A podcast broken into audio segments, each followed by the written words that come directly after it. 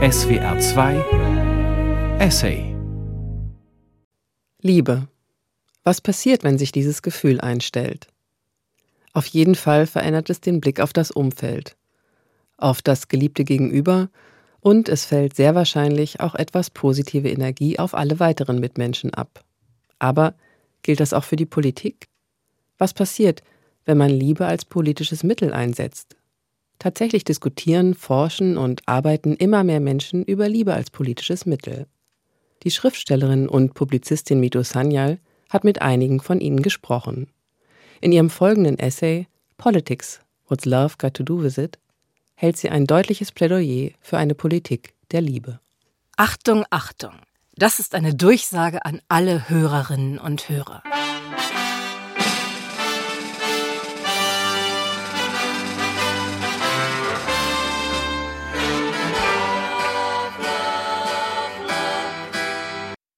Ich liebe sie.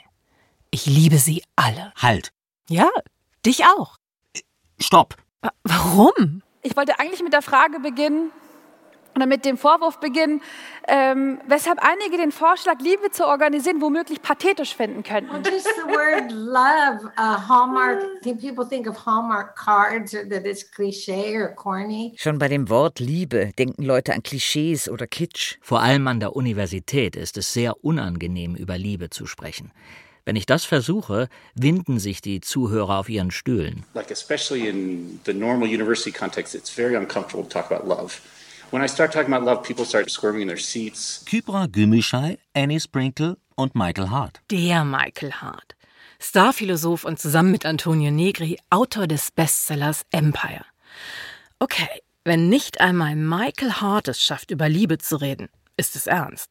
Also wirklich ernst. Ich habe an der Harvard einen Vortrag über Liebe gehalten und Professor Homi Baba sollte danach ein Gespräch mit mir führen. Aber stattdessen hat er Motown-Songs über Liebe gesungen, was mich wiederum völlig verunsichert hat.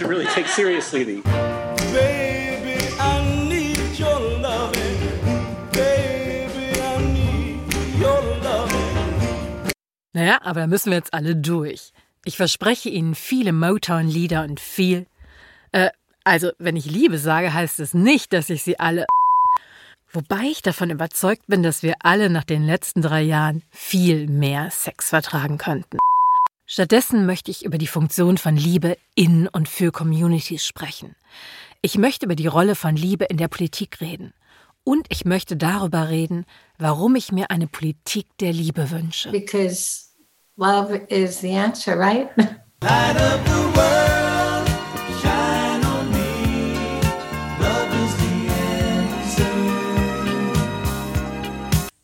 Eva Busch, ich bin freischaffende Kuratorin und Kulturarbeiterin hier in Bochum. Im Atelier Automatik, wo Eva Busch zusammen mit der Künstlerin Julia Nitschke eine Veranstaltungsreihe gemacht hat, bei der Künstler und Künstlerinnen öffentlich Liebeserklärungen formulieren. Ich war eine von ihnen.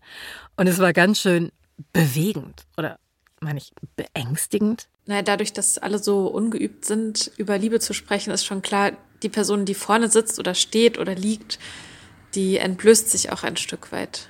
Möchten Sie einen Ausschnitt aus meiner Liebeserklärung hören? Ist das so?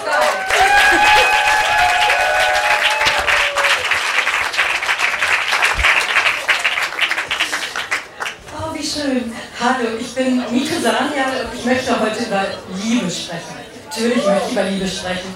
Schließlich bin ich ja eine Frau. Ich bin so cis, dass ich seit Jahren schon keine Hose mehr getragen habe. Und Liebe ist nur einmal das, womit sich Frauen beschäftigen sollen. Ich spreche immer noch über Cis-Frauen. Denn wir gendern ja nicht nur Körper, wir gendern auch Emotionen. Ist Liebe eine Emotion? Gute Frage. Nächste Frage. In unserer Gesellschaft wird der Bereich der Emotionen weiblich gegendert. So befinden es Frauen zu, sich nach Liebe zu sehen, also sich danach zu sehen, geliebt zu werden. Und diese Liebe als ihre Existenzberechtigung zu sehen. Deshalb auch die ganze Liebesarbeit machen, die Beziehungsarbeit, die Care-Arbeit. Und weil wir sie aus Liebe machen, machen wir sie umsonst.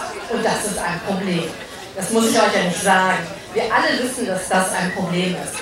Und deshalb misstrauen wir der Liebe. That love is just a four-letter word.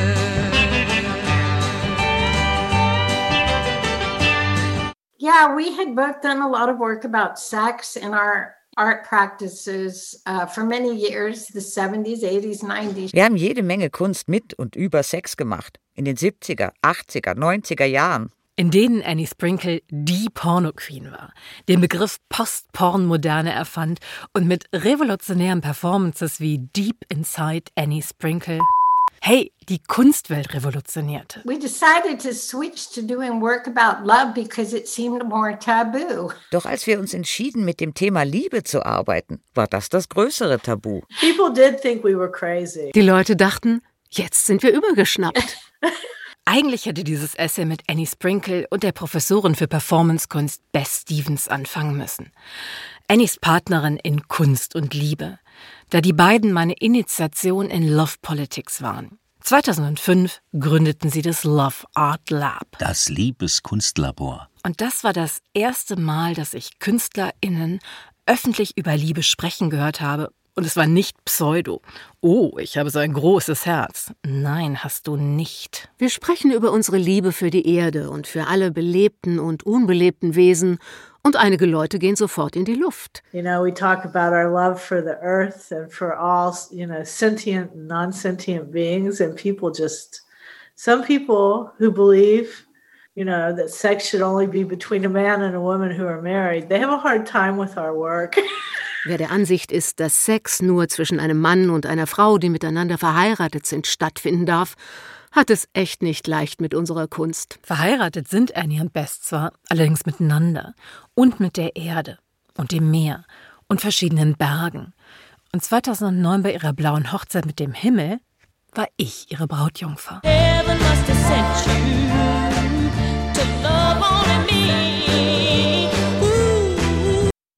Liebe ist nämlich keineswegs nur intim oder privat, sondern natürlich auch sozial und politisch.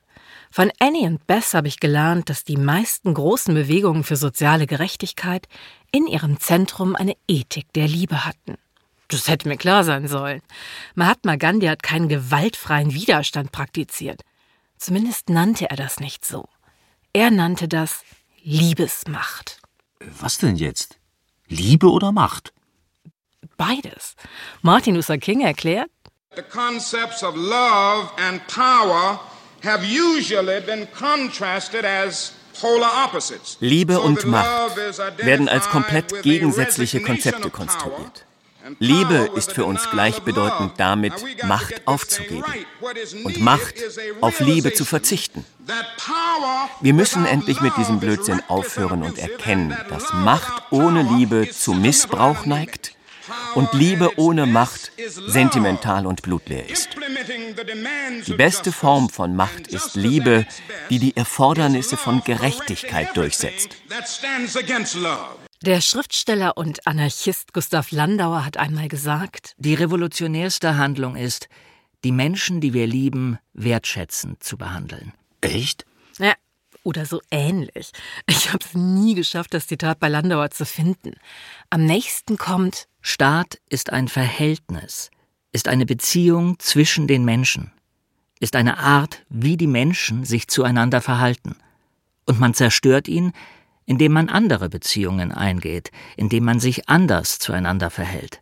Also einerseits habe ich schon vor Jahren von meiner guten Freundin Johanna Montanari gelernt, dass Freundschaften und Beziehungen die Basis antikapitalistischer Politik sein müssen. Der Kapitalismus funktioniert ja ausgehend von Individualismus, Vereinzelung, Konkurrenz und das sind alles Prinzipien, denen Liebe eigentlich widerspricht. Und was mich bei den Liebeserklärungen und dann eben auch wieder beschäftigt hat, ist, dass der Kapitalismus ja ganz viel auf einer Ausbeutung von unserem Bedürfnis nach Liebe aufbaut.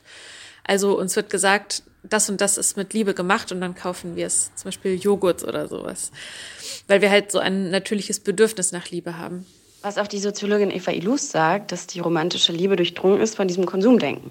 Also dass durch gewisse Riten zum Beispiel, die immer in Zusammenhang mit Konsum stehen, romantische Candlelight-Dinner, der Diamantring, aber dass zum Beispiel auch in der Werbung sehr, sehr viele Dinge über das Motiv der Romantik erzählt werden, die aber eigentlich per se nichts mit Romantik oder Liebe zu tun haben, wie zum Beispiel ein Luxusauto. Das ist Shelda Kurt, Journalistin und Autorin des Bestsellers Radikale Zärtlichkeit. Warum Liebe politisch ist. Denn auch ohne Politics of Love ist Liebe ja ein zutiefst politisierter Raum. Ich schaue mir in dem Buch zum Beispiel die Geschichte der Monogamie an und wie sie mit Gewalt durchgesetzt wurde. In der Aufklärung wollten wir uns ja eigentlich von vermeintlich religiösen Dogmen befreien, aber wir haben die Monogamie zum Beispiel nicht aufgegeben, sondern sie wurde in ein bürgerliches Ideal einer vermeintlich aufgeklärten, zivilisierten Gesellschaft transformiert. Und dieses Ordnungsprinzip der Monogamie eben angeblich die zivilisierte Gesellschaftsordnung schlechthin, wurde auch benutzt, um eben auch die Kolonialisierung zu rechtfertigen. So war eine Begründung für die Kolonialisierung Indiens, dass die Engländer die armen indischen Frauen befreien müssten, die zu perversen Sexualpraktiken gezwungen würden, wie wechselnde Sexualpartner haben zu dürfen und äh, kann ich das jetzt sagen, ohne dass ihr direkt wieder anfängt zu piepsen? Solange du sauber hältst. Okay, also alles, was nicht der Missionarstellung entsprach. Man kann sich das echt nicht ausdenken. 1861 erklärten die Briten dann Homosexualität zur Straftat. Oh, und außerdem gab es noch das Problem, dass es in Indien nicht zwei Geschlechter gibt, sondern drei. Männer, Frauen und Hijras. Was die Engländer 1871 verboten und alle Hijras über Nacht im Namen des Fortschritts zu Kriminellen machten. Das ist ja besonders pikant, weil wir jetzt dorthin gehen und sagen, oh, wir haben Polyamorie erfunden. Oh, wir haben Trans erfunden. Oh, wir sind so fortschrittlich. Mitu Sanyal ist ein indischer Name, nicht wahr? Ja, warum? Äh, nur so. Die Briten waren keineswegs die einzigen, die Liebe kontrolliert und reglementiert haben.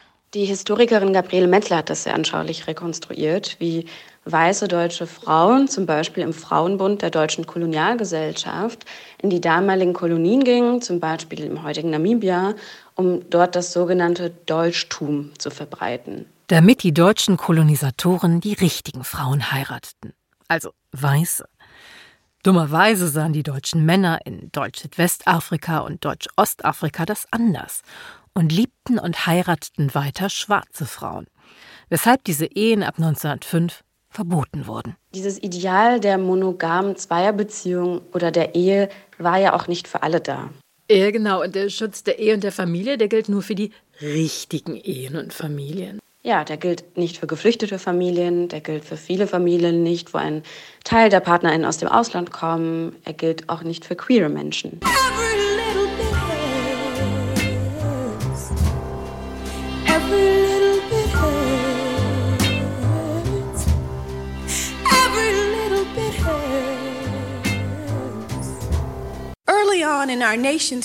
Als die weißen Siedler Menschen aus Afrika versklavten, rechtfertigten sie diese aggressiven, rassistischen Handlungen damit, dass Schwarze keine echten Menschen wären und vor allem in Bezug auf Herzensangelegenheiten.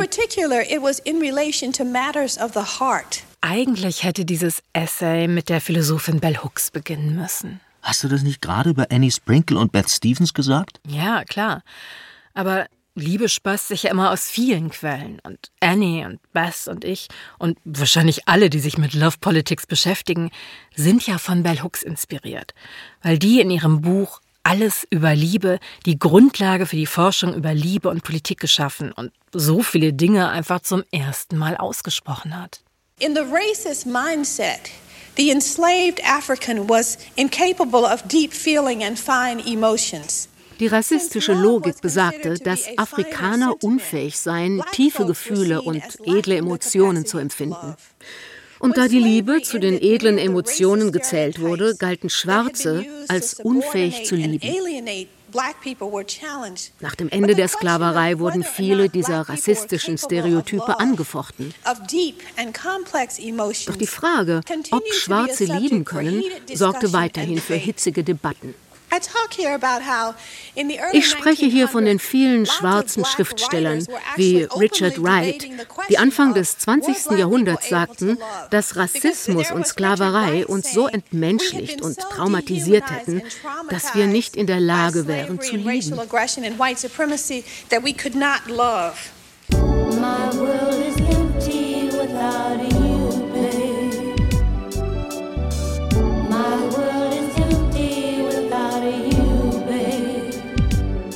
Das Erste, was man Menschen beibringt, die man kolonialisieren, unterdrücken, diskriminieren möchte, ist, dass sie nicht zu den liebenswerten Subjekten gehören. Sprich, dass sie nicht zu den Subjekten gehören, die es wert sind, dass man Empathie für sie empfindet. Was im Umkehrschluss bedeutet, dass sie diese Empathie auch nicht einklagen können. Nicht zufällig ist eine Empfindung, die alle diskriminierten Gruppen und Individuen teilen, dass sie weniger wert sind als andere. Genauer gesagt, weniger Liebe wert. Der amerikanische Triumph, der gleichzeitig die größte Tragödie Amerikas ist, besteht darin, dass er schwarze Menschen dazu gebracht hat, sich selbst zu hassen. Der Schriftsteller James Baldwin erkannte, dass es nicht nur einen Pay Gap auf dieser Welt gibt, sondern auch einen Love Gap. In meiner Kindheit haben sich Schwarze jedes Wochenende auf der Lennox Street die Köpfe eingeschlagen. Und niemand hat ihnen oder mir erklärt, dass es Absicht war, dass wir uns gegenseitig umbringen, dass wir zusammengepfercht sind wie Tiere, damit wir uns selbst als Tiere betrachten. Denn Menschen, die sich selbst hassen, lehnen sich seltener gegen Unterdrückung auf, weil sie tief in sich davon überzeugt sind, dass sie nichts Besseres verdienen. Und vor allem schließen sie sich deutlich seltener zusammen, weil sie nicht nur sich selbst, sondern auch Menschen wie sich abwerten erklärte James Baldwin 1962 in der Zeitschrift New Yorker und kam zu dem Schluss, dass nur Liebe in der Lage ist, uns und die Gesellschaft zu transformieren.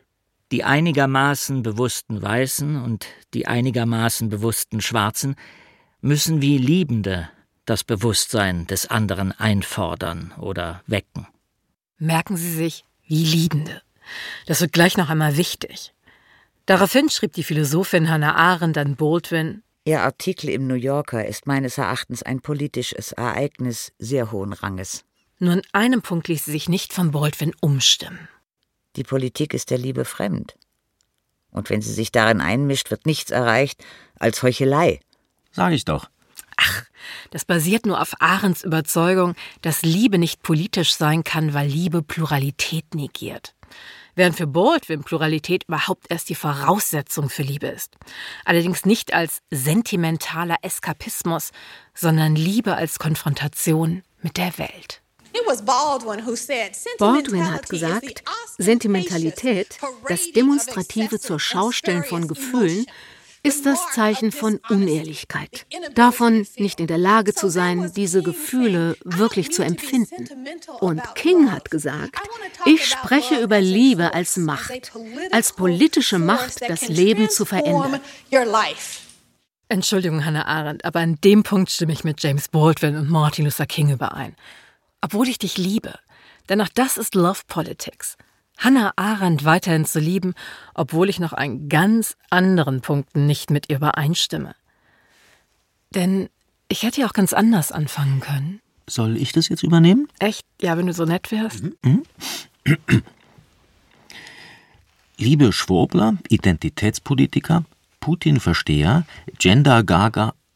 Oh, hier steht bitte durch aktuelle Gegner ersetzen. Ach, passt schon.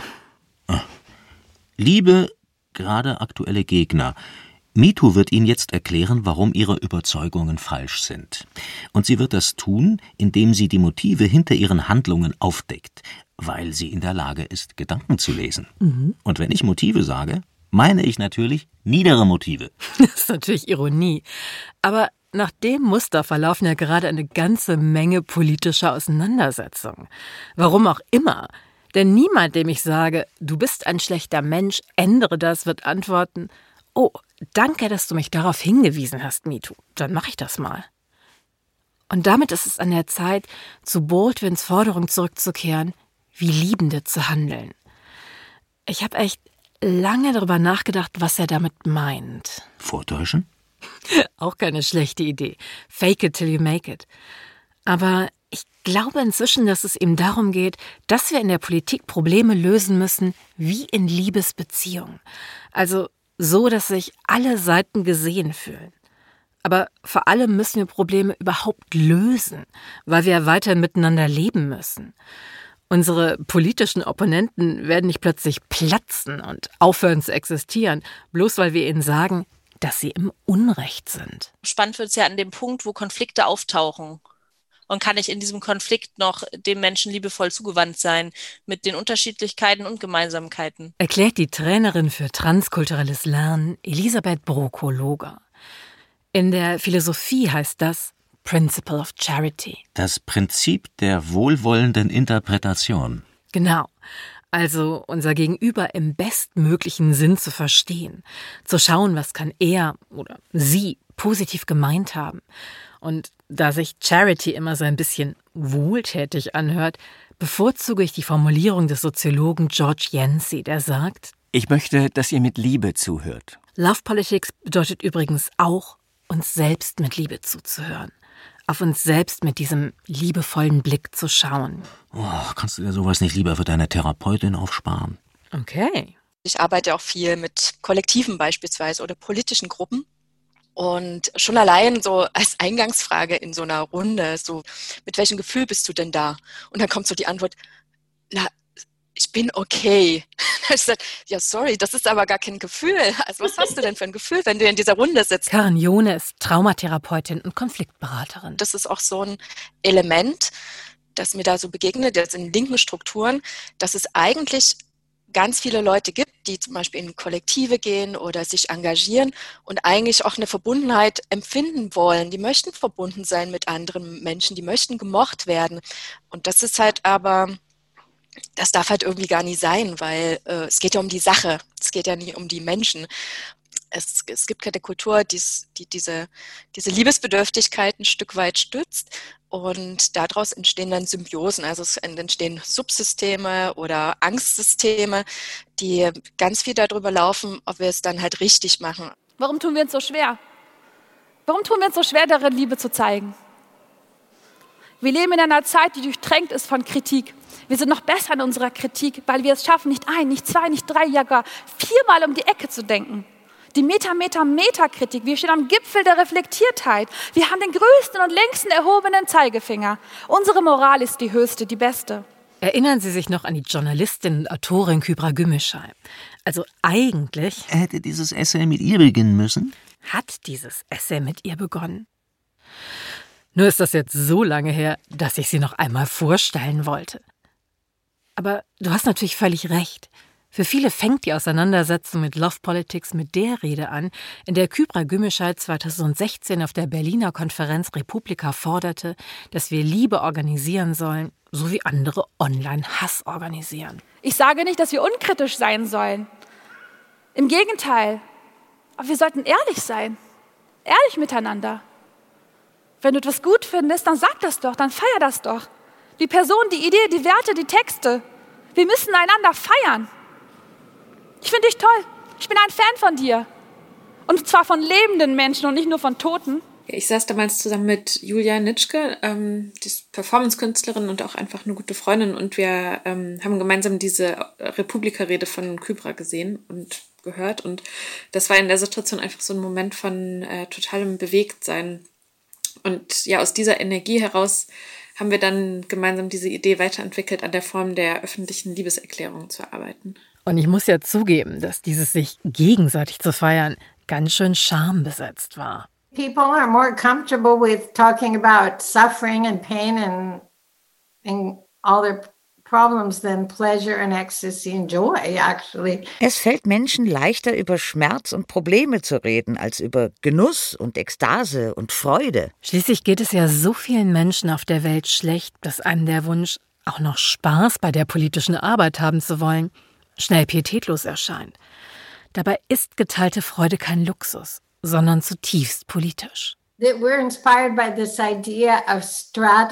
Unsere Arbeit ist von den Strategien des Künstlers und Soziologen Roberto Jacobi inspiriert, der während der Diktatur in Argentinien riesige, sagenhafte Tanzpartys veranstaltet hat. So viele Menschen sind verschwunden und von der Regierung ermordet worden, und er machte Tanzpartys. Jede Party war das Signal, wir sind noch da. Denn Freude ist Lebensenergie. Ihr könnt uns einsperren und verfolgen, aber ihr werdet uns nicht dazu bringen, uns selbst von unserer Lebensenergie abzuschneiden. Doch vor allem ist geteilte Freude bereits gelebte Utopie.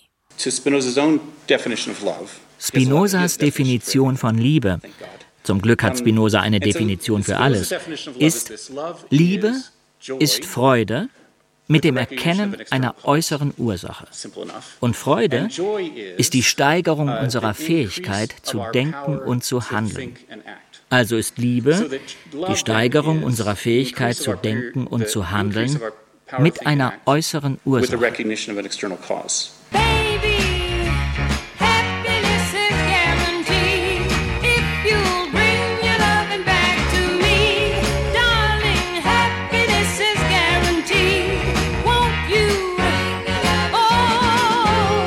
Also wenn sich das jetzt so anhört, als sollten wir alle glücklichere und nettere Menschen werden, um die Welt zu retten. Das tut es. Ja, dann ist das bestimmt eine gute Sache. Aber es bedeutet ja auch, dass wir alle jeden Tag das Rad neu erfinden müssen. Deshalb will ich Strukturen, die das auch unterstützen. Na, da mal los. Okay, also. Um Love Politics zu ermöglichen, brauchen wir eine gesellschaftliche Wertschätzung von Liebe. Bloß sind im Kapitalismus die einzigen Werte Dinge, die man zählen kann, wie Geld oder Status. Aber das sind natürlich nicht die einzigen wertvollen Dinge.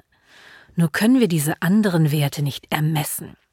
Deshalb brauchen wir ein Maß, ein Verständnis dafür. Und wir brauchen eine faire Liebesökonomie, in der nicht Einzelne die Liebesarbeit anderer ausbeuten, weil sie ja freiwillig, sozusagen aus Liebe vollbracht wird. Und wir brauchen Bildung über Liebe und soziale Liebesstrategien. Ich bin Joy Christine Kahlo und ich arbeite als leitende Dramaturgin an den Sophiensälen. Politics of Love konzipiere ich und moderiere das. Okay, ähm, deine Veranstaltungsreihe heißt Politics of Love. Magst du mir verraten, wie du zu dem Titel gekommen bist? Ja, weil mir auch wichtig war, jetzt entgegen politischer Talkshows zum Beispiel eine Atmosphäre herzustellen, die eher auch von ja, einer fürsorglichen Gemeinschaft und einem Aufeinander zugehen, einem Zuhören, einander Raum lassen geprägt sind. Also darum ging es mir vor allem. Ich habe das zuerst mal von der Form her gedacht, wie können wir miteinander reden, auf Augenhöhe kommunizieren. Und darum bin ich auf den Begriff Politics of Love gekommen. Es ist total toll, weil Talkshows ist ja wirklich dieses Konzept, zwei Leute mit unterschiedlichen Meinungen, die in ihre Meinung um die Ohren hauen.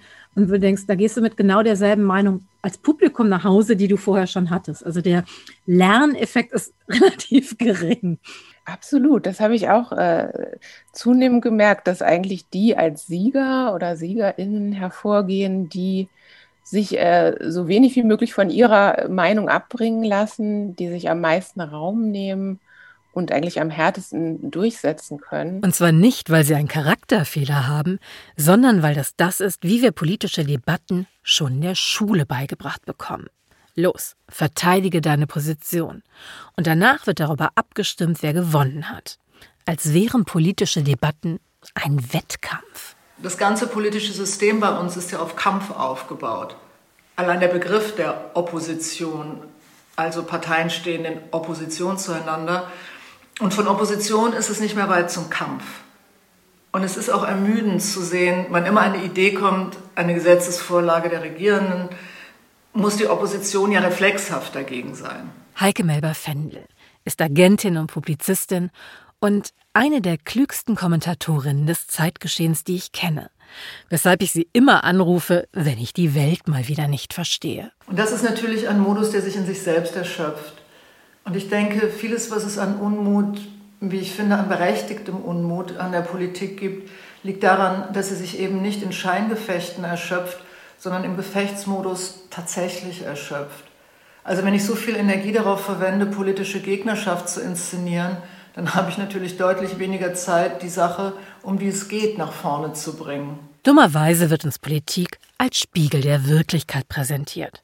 Politik ist allgegenwärtig. Und die Allgegenwart der Politik ist auch eine Allgegenwart des Kampfmodus. You know, how can we speak to each other in the language of love? Wie können wir miteinander in der Sprache der Liebe sprechen, wenn sie in unserer populären Kultur fehlt? Wir haben keinen Otis Redding mehr, der in Songs wie Lover's Prayer über seine emotionalen Schmerzen spricht und dann sagt, was er braucht. This is my lover's prayer. I hope it'll reach out to you, my love. This is my lover's prayer. And I hope you can understand it, my love. Wenn man sich mal anschaut, wie die Liebe, diese fünf Buchstaben, diese ominösen fünf Buchstaben konstruiert wurden, also ebenso als eine transzendente, nicht greifbare Macht, die einfach über uns kommt, wo dann jede Art, sich überhaupt zu fragen, wie wollen wir uns begegnen? Möchten wir über eine Ethik der Liebe nachdenken, wo schon diese Fragen als Angriff auf diese sehr spontane und wilde Natur der Liebe verstanden werden? Genau. Und deshalb war für mich die revolutionärste Erkenntnis bei Bell Hooks, dass Liebe überhaupt kein Gefühl ist. Liebe ist ein Verb. Liebe ist etwas, was wir tun. Sie definiert Liebe als das Bedürfnis, uns gegenseitig bei unserem physischen, psychischen und spirituellen Wachstum zu unterstützen. Ja, das finde ich total wichtig und ich glaube, es ist bei Bell Hooks sogar das, was ich am inspirierendsten finde, dass sie von dieser gemeinschaftlichen Dimension des Liebens ausgeht. Eigentlich müssten wir so ein Projekt machen und sammeln, äh, wie wir uns mit unseren nächsten Menschen, welche Rituale wir da kennen, um uns nahe zu kommen. In dem Zusammenhang gab es äh, ein lustiges Missverständnis, als sich Leute über die Kehrwoche lustig gemacht haben.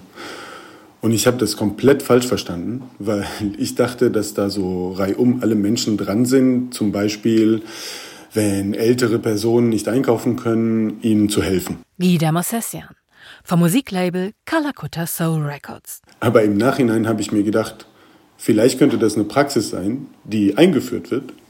Die Kehrwoche für ganz Deutschland. Dann kann Baden-Württemberg wieder Speerspitze sein, wo jede Person in ihrem sozialen Umfeld einfach reihum dran ist, sich einmal alle Menschen Zuneigung, Wertschätzung und Liebe zu widmen. Oh ja, bringen Kuchen vorbei. Naja, oder einfach lächeln. Du bist dran. Smile.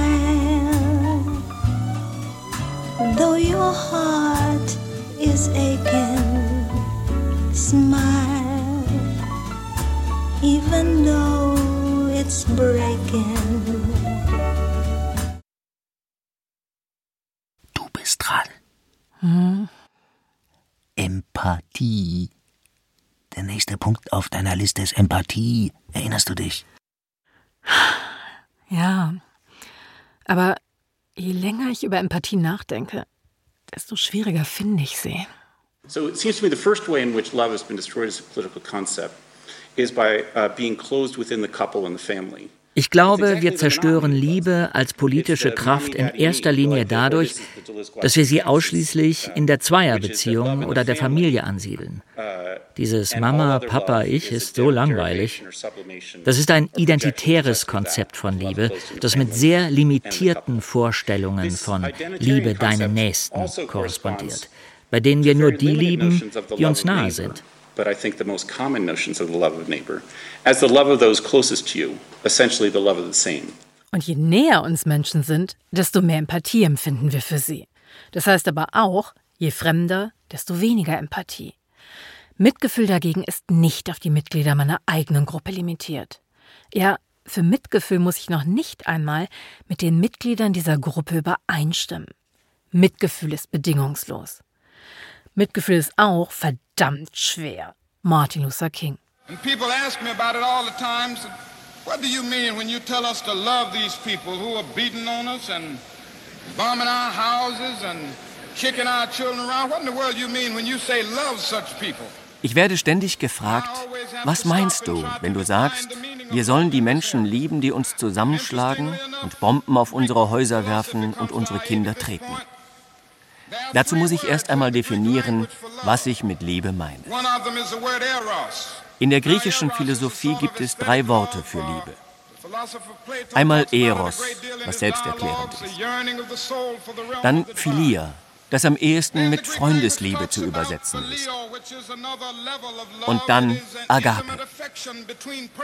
Agape ist das Verständnis des kreativen, erlösenden Wohlwollens für alle Menschen. Theologen würden von der Liebe Gottes, die durch uns hindurchwirkt, sprechen. Agape is more than romantic love. Agape is more than friendship. Agape is not something affectionate. Agape is understanding, creative, redemptive goodwill for all men. Wenn wir dieses Level erreichen, lieben wir Menschen nicht, weil sie uns sympathisch sind, sondern weil Gott uns alle liebt, weil wir alle Menschen sind. And when one rises to love on this level, He loves men not because he likes them, but he loves every man because God loves him. Und wir sind in der Lage, das System zu hassen und nicht die Person, die in diesem System gefangen ist. Ich denke, das ist es, was Jesus meint, wenn er sagt, liebt eure Feinde. Ich bin froh, dass er nicht gesagt hat, mögt eure Feinde. Denn es ist verdammt schwer, Menschen zu mögen, die uns zusammenschlagen und unsere Kinder treten. Doch Jesus hat gesagt, liebt sie. Und Liebe ist größer als Liebe. Ain't gonna let nobody turn me around,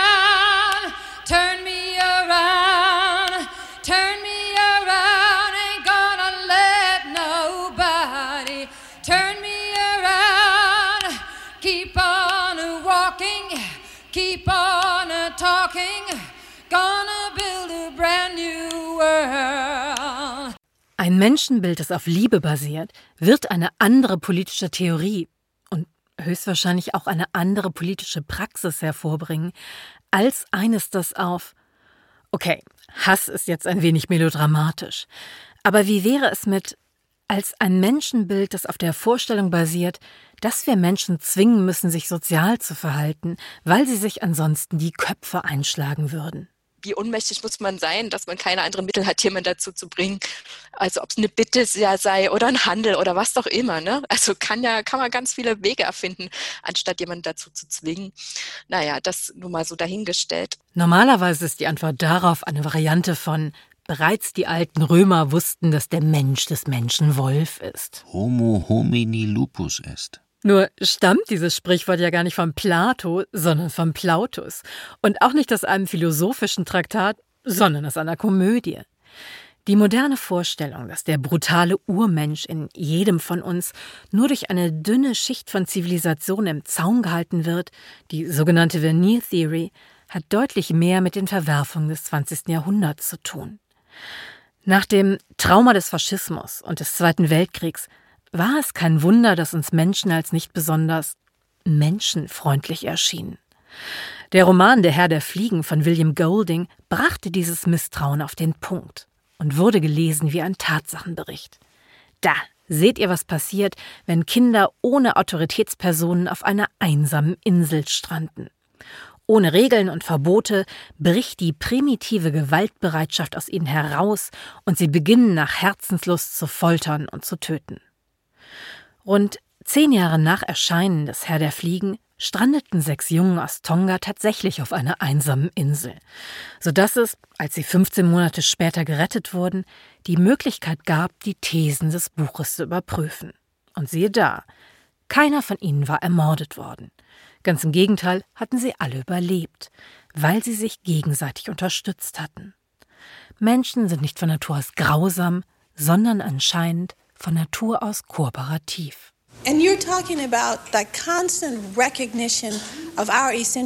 Wir müssen unsere essentielle Güte anerkennen. Lenin's book State and Revolution, written on the eve of the October Revolution. And Lenin says in the book, our aim is for a new kind of democracy, a democracy that goes beyond, beyond this electing every four years someone who will misrepresent you from the ruling class. But Lenin schreibt in Staat und Revolution, kurz vor der Oktoberrevolution, unser Ziel ist eine neue Art von Demokratie, die mehr ist als nur alle vier Jahre Abgeordnete zu wählen, die dann doch nur die Interessen der herrschenden Klasse vertreten. Aber wir müssen die Revolution mit den Mitteln machen, die uns jetzt zur Verfügung stehen. Und das Volk ist noch nicht in der Lage, sich selbst zu regieren. Lenins Worte, nicht meine. Er fährt fort, dass die Annahme, die Menschen würden nach der Revolution quasi über Nacht mündig, vollkommen unrealistisch sei. Deshalb gibt es für Lenin nur eine Lösung. Um das Volk zu verwandeln, brauche es eine Diktatur, die zur Demokratie führen würde, sobald das neue Volk entstanden sei eventually lead to a democracy when, when there is then a people who's able to rule itself and there's a new people. Ja, das ist ja immer schön. Diktatur, um Demokratie zu schaffen. Falsche Antwort. Was wäre eine bessere Frage? How can we become a new people by ourselves? Wie können wir uns selbstständig in diese neuen Menschen verwandeln? Welche Mittel haben wir, um die Fähigkeit zu entwickeln, uns selbst zu regieren? Und hier kommt die Liebe ins Spiel. Liebe als Prozess oder Trainingsfeld, um die demokratische Gesellschaft herzustellen. Das meine ich mit Liebe als politischem Konzept. love as a political concept.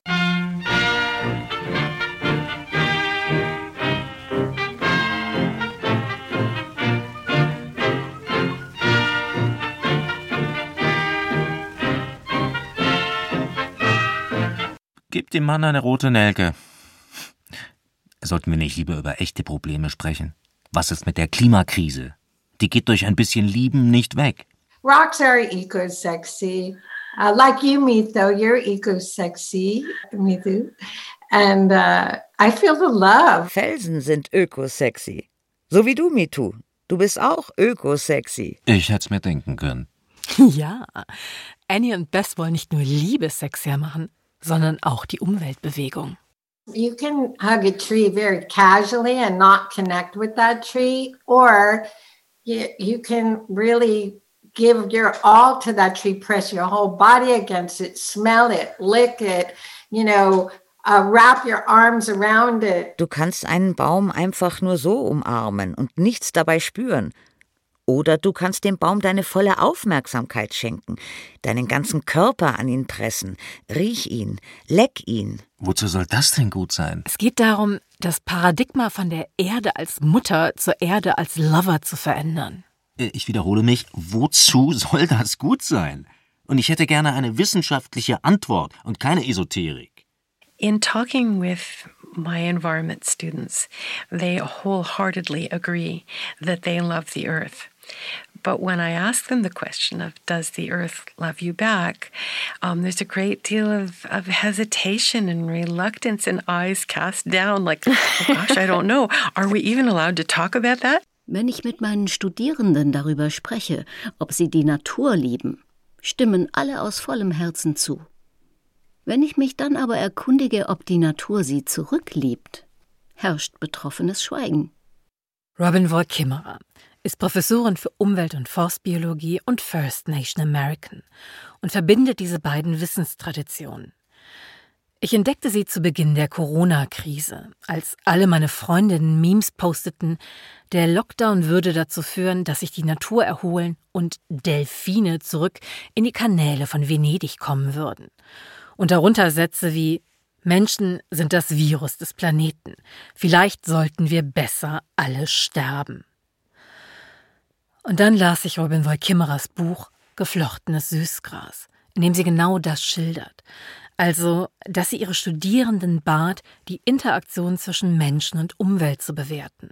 Und alle erklärten, dass Menschen schädlich für die Umwelt sind, dass wir sie ausbeuten, Klimawandel verursachen. Wir kennen die Liste. Und dann erkundigte Kimmerer sich, welche positiven Interaktionen sie zwischen Menschen und Umwelt kannten. Und? Wie viele fallen dir so ein? Keine. Ja, genau, den Studis auch nicht. Und das von jungen Menschen, die Ökologie studieren, weil sie die Umwelt retten wollen. Wie sollen wir die Natur schützen, wenn wir uns noch nicht einmal vorstellen können, wie so eine positive Interaktion aussehen kann? And it troubles me deeply that, that eco psychologists have demonstrated that children today, and indeed adults, um, can recognize a hundred different corporate logos and only 10 plants. Ökopsychologen haben nachgewiesen, dass der Durchschnittsmensch heutzutage mehr als 100 Firmenlogos kennt, aber nur 10 Pflanzen. Das ist ja deshalb so besorgniserregend, weil wir eine Pflanze, die wir nicht kennen, im wahrsten Sinne des Wortes nicht sehen. Der Fachbegriff dafür ist Nature Blindness. Je weniger Namen wir für die belebte Welt um uns herum haben, desto weniger können wir sie erkennen. Und wir lernen Liebe ja dadurch, dass wir uns erkennen. Das Wort Respekt kommt von der lateinischen Wurzel respectus, was zurückschauen, anschauen bedeutet. Wenn du mich siehst, wenn du mich wirklich wahrnimmst, bestätigst du damit meine Existenz als Subjekt in der Welt. We learn love through recognition. That if that when you give me recognition. When you see me as I am, the word respect comes from a Latin root meaning to look at. So when you see me and you affirm me, that's part of allowing me to be a subject in the world. It's not the land only which is broken, but our relationship to land. Es ist nicht die Umwelt, die zerstört ist, sondern unsere Beziehung zur Umwelt. Aha, und wenn wir anfangen, Erlen von Ulmen zu unterscheiden, stoppen wir damit das Artensterben? Siehst du, Erlen kenne ich nur aus dem Erlkönig. Er reitet so spät durch Nacht und Wind. Ey, ich bezweifle, dass ich eine Erle erkennen würde, wenn ich vor ihr stünde. Wechsel nicht das Thema. Das ist das Thema. Wie kann ich eine Erle lieben und mich um sie sorgen, wenn ich nicht einmal weiß, wie sie aussieht? Wir brauchen Zugang zu Wissen und Praktiken, wie wir von der Natur nicht nur nehmen, sondern auch zurückgeben können. Ein Beispiel dafür ist die ehrenhafte Ernte. Das ist so ein indigenes Set von Regeln, angefangen damit, dass man niemals die erste Beere pflückt, die man findet, damit man auch niemals die letzte erntet. You ask permission of those beings. You ask permission, you introduce yourself, let them know what it is that you seek, and ask if they have enough to share. Frag die Pflanze um Erlaubnis. Stell dich vor und frag, ob sie genug hat, um mit dir zu teilen. Bis hin zur Dankbarkeit und dem Erwidern des Geschenks. Um die Wirkungsprinzipien der ehrenhaften Ernte wissenschaftlich zu überprüfen, führte Robin Wall Kimmerer an ihrer Uni ein Experiment durch. Eine Doktorandin steckt auf einer Wiese mit Süßgras, das dort vom Aussterben bedroht ist, Versuchsparzellen ab. Ein Teil der Parzellen ließ sie komplett in Ruhe, was so in etwa unserer Vorstellung von Konservation entspricht. Nicht anfassen. Den anderen Teil versuchte sie so zu beernten, wie die Korbflechterinnen das traditionell machten, die nur die Hälfte der Halme pflückten und dem Gras als Dank Lieder vorsangen. Das Singen war eine echte Herausforderung für die Doktorandin. Und am Ende des Beobachtungszeitraums von zwei Jahren war das Süßgras auf den Parzellen, die in Ruhe gelassen worden waren, mit toten Halmen durchsetzt, während es auf den Parzellen, die sie beerntet hatte, gedieh und sich vermehrte. Menschen sind nicht die Parasiten des Planeten. Wir haben etwas zu geben. Well, ecosexual thinking is about, you know, seeing the, the love and pleasure and reproduction out in ecosystems. Bei Ecosex geht es darum, Liebe und Freude und Sexualität auf das ganze Ökosystem auszuweiten. Ich meine, unsere Bakterien vermischen sich gerade miteinander, unsere Mikrobiome feiern eine Orgie. Wir sind nur zum Teil menschlich. Große Teile von uns sind Wasser. Wir sind Sternenstaub. Lasst uns größer denken als nur in den Grenzen unserer Spezies. Was können wir davon lernen, wenn wir uns vorstellen, dass die Welt, dass das Universum unsere Liebhaber sind? In den 60er Jahren galt Liebe als der Weg zur Revolution. Make love not war. Inzwischen gilt Liebe als das Gegenteil davon, als Kapitalismus par excellence, als Warenförmigkeit von Begehren. Und die Linke ist sehr vorsichtig in Bezug auf Liebe geworden. Daraus resultiert ein fehlendes Konzept von Selbstliebe, Self-Care, das nicht sofort wieder in Konsumismus umschlägt. Aber vor allem folgt daraus die Unmöglichkeit, utopisch zu denken. In der politischen Arbeit reiben wir uns natürlich oft wahnsinnig äh, auf, indem wir ganz viel Energie da reinstecken, gegenzuhalten. Und natürlich können wir das nicht äh, sein lassen, aber es ist total wichtig, auch äh, für unseren eigenen Kräftehaushalt, finde ich, ja, Utopien zu formulieren oder zumindest, ähm, das ist ja gar nicht so leicht, aber zumindest immer wieder ähm, sich klarzumachen, was wir uns wünschen und was vielleicht die ersten Schritte auf diesem Weg sein können. Ja, genau. Liebe ist für mich auch so ein Inbegriff der Affirmation, im Gegensatz zur Negation eben. Also, dass es da Dinge gibt, für die es sich lohnt. Utopien sind Fragmente kollektiv unbewusster Sehnsüchte danach, was wir gemeinsam sein könnten. Denn für Utopien brauchen wir Liebe.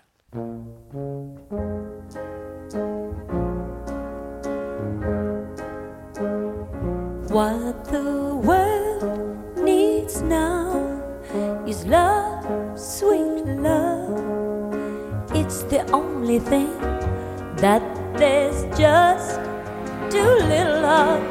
But the world needs now is love, sweet love. No, not just for some, but for everyone. Lord, we don't need another mountain there are mountains and hillsides enough to climb.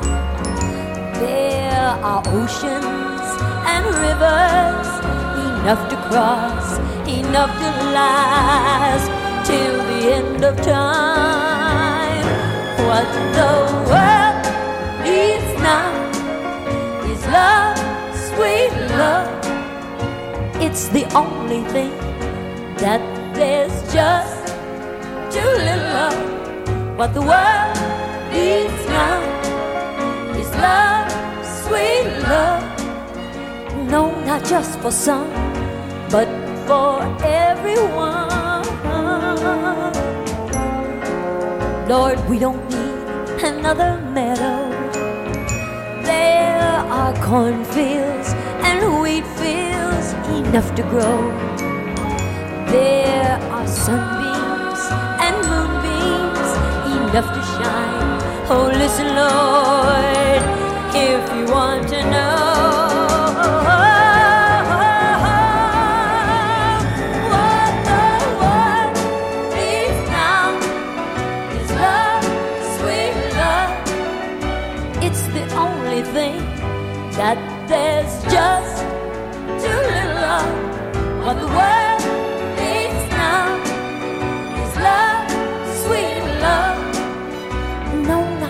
Some, oh, but just for every, every, everyone.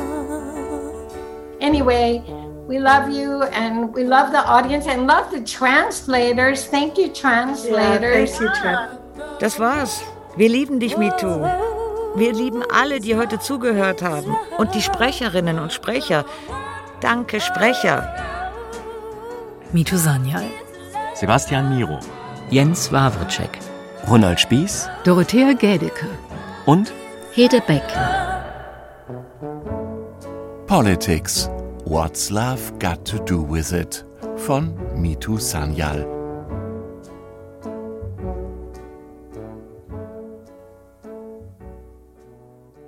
Produktion Südwestrundfunk 2023